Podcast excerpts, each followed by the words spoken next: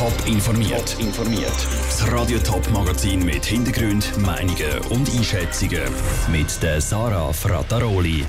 Ob der Kanton Thurgau mit seinen verschärften Corona-Massnahmen einfach am Bundesrat nach der Pfeife tanzt und wie die neuen Regeln bei der Gastro und im Gewerbe ankommen, das sind zwei von den Themen im Top informiert.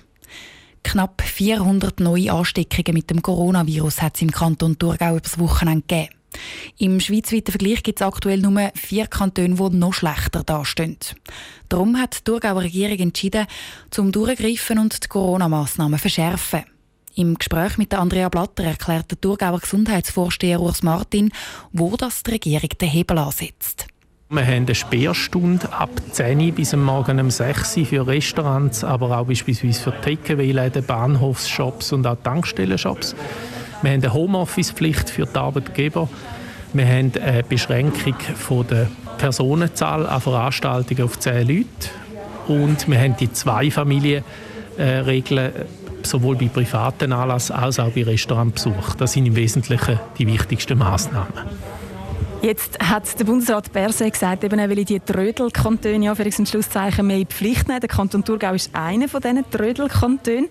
Wie sieht es da aus? Haben Sie reagiert auf die Ansage von Herrn Berse, dass das quasi der letzte Zwick an den Geiseln ist? Oder was war da beim Kanton Thurgau vorher schon in der Pipeline? Gewesen? Nein, der Thurgau ist kein Trödelkanton, aber der Kanton Thurgau ist ein Kanton, der die Sachen nicht auf Vorort runterfährt.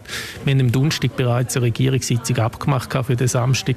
Der Herr Berse ist am Freitag gekommen, hat dann gefragt, ob er am Samstag mit uns zusammenkommen können. Wir haben gesagt, ja, wir haben eh schon eine Sitzung, können sich gerade einschalten. So ist es passiert, aber es ist überhaupt nicht wegen Herrn Berse dass wir uns am Samstag getroffen haben. Jetzt ist es ja so, dass man eben an die Bevölkerung appelliert. Was haben Sie das Gefühl, lange jetzt die Dringlichkeit, dass im Kanton Thurgau wirklich auch ein Umdenken stattfindet? Oder muss man da dann allenfalls noch mal nachhaken vor der Weihnacht? Es ist beides möglich. Wir hoffen einfach, dass die Bevölkerung sich jetzt wirklich am Riemen reißt, dass man einen Ruck gibt, weil ich merke immer wieder, dass die Leute sich je länger, dass es äh, weg ist seit dem Bundesratsentscheid, je weniger Massnahmen halten.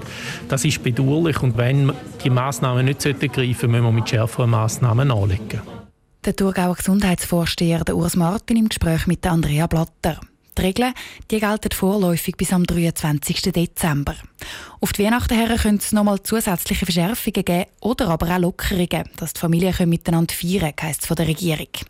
Der Ball der liegt jetzt allein bei der Bevölkerung, dass sie sich eben zum Beispiel an zwei Haushaltsregeln halten. Aber nicht nur für die Bevölkerung sind Verschärfungen einschneidend, sondern auch für die Thurgauer Wirtschaft. Die Gastronomen zum Beispiel sind eh schon angeschlagen.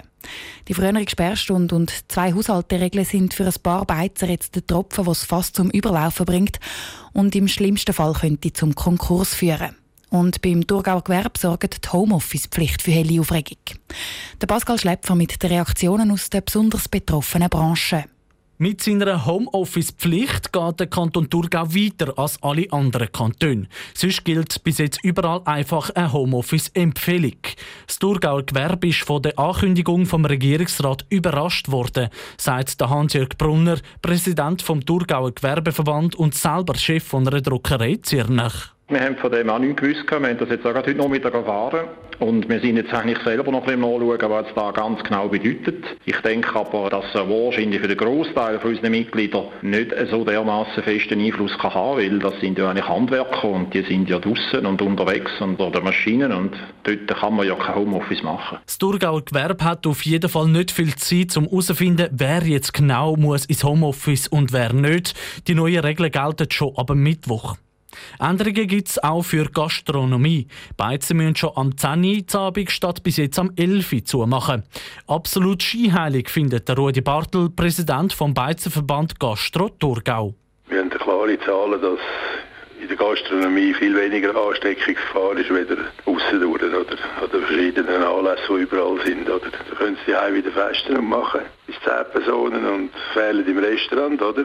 Zusätzlich zu der Sperrstunde macht der Gastronom auch zwei Haushalteregeln Sorgen.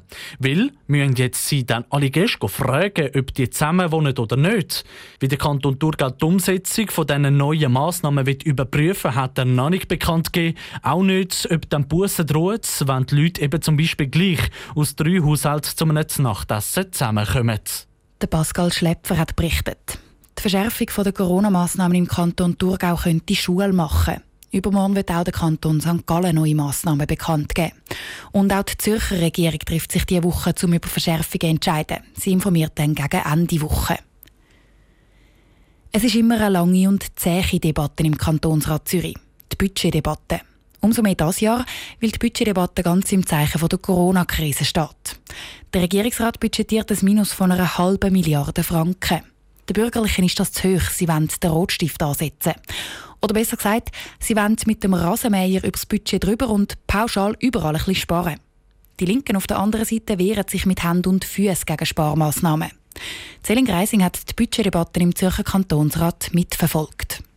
Der Auftakt zu der Budgetdebatte hat der Präsident der Finanzkommission gemacht. Er hat kurz zusammengefasst, die Kommission geht von 16,5 Milliarden Franken Aufwand und etwa 16 Milliarden Franken Ertrag aus. Das heißt, der Kanton Zürich macht im nächsten Jahr ein Minus von gut einer halben Milliarde Franken. Das liegt klar an der Corona-Krise, sagt Tobias Langenegger, Präsident der Finanzkommission. Weil wegen der Pandemie sei auch der Kanton Zürich in der grössten Krise seit dem Zweiten Weltkrieg. Es ist aber in Krisen auch so, dass man vielleicht dann auch nicht einfach zu fest in die eine oder die andere Richtung sollte steuern sondern dass man dann möglichst viel Konstanz beibehalten sollte. Und ich glaube, das ist das, was das Budget probiert das Budget nicht annehmen will die SVP. Sie will lieber in allen Bereichen vom Budget pauschal 2% sparen. Also quasi einmal mit dem Rasenmäher über alle Bereiche drüber, wo Ausgaben budgetiert werden. Weil in der Corona-Krise müssen all den Gürtel enger schnallen, sagt Roman Rockenmoser von der SVP. Ja, ist fehlt einfach der Sparwille. Gerade in einer Situation, wie wir jetzt haben mit Corona, wo halt eben wirklich offensichtlich die Steuereinnahmen nicht mehr so fließen oder sprudeln, wie es bis jetzt gesprudelt ist, hätte wir natürlich ein klares Signal wählen, dass auch bei der Ausgabenseite ein bisschen geschraubt wird. Und das ist leider nicht passiert. Das Vorhaben, einfach überall 2% einzusparen, hat die SP in der Kantonsratsdebatte als schlicht dumm bezeichnet. Trotz Corona-Krise gibt es immer noch Bereiche, wo Geld muss um sein sagt die SP-Kantonsrätin Hanna Pfalzgraf. Wir sind auch klar der Meinung, dass in Krisenzeiten der Staat nicht die Aufgabe hat, zum möglichst wenig auszugeben, sondern zum genug Geld zur Verfügung zu stellen, um die Betroffenen zu unterstützen. Und dass auch gerade hohe Investitionen können dazu genutzt werden, um Konjunktur wieder anzukurbeln und dementsprechend sind Kürzungen jetzt einfach fair am Platz. Die SP gehört zu der grösseren Mehrheit im Kantonsrat, die bis jetzt angegeben hat, dass sie das Budget, das der Regierungsrat vorgeschlagen hat, voraussichtlich annimmt. Und zwar ohne Rasenmäher-Sparübungen. Celine Greising hat berichtet. Der Kantonsrat hat zwar den ganzen Nachmittag am Budget geschafft, fertig ist er aber noch lange nicht. Morgen geht die Debatte weiter. Und nächste Woche sind dann gerade nochmal zwei Tage dafür reserviert. Radio Top ist auch weiterhin vor Ort und berichtet über die wichtigsten Entscheidungen, also zum Beispiel, wo das der Kantonsrat eben den Rotstift ansetzt.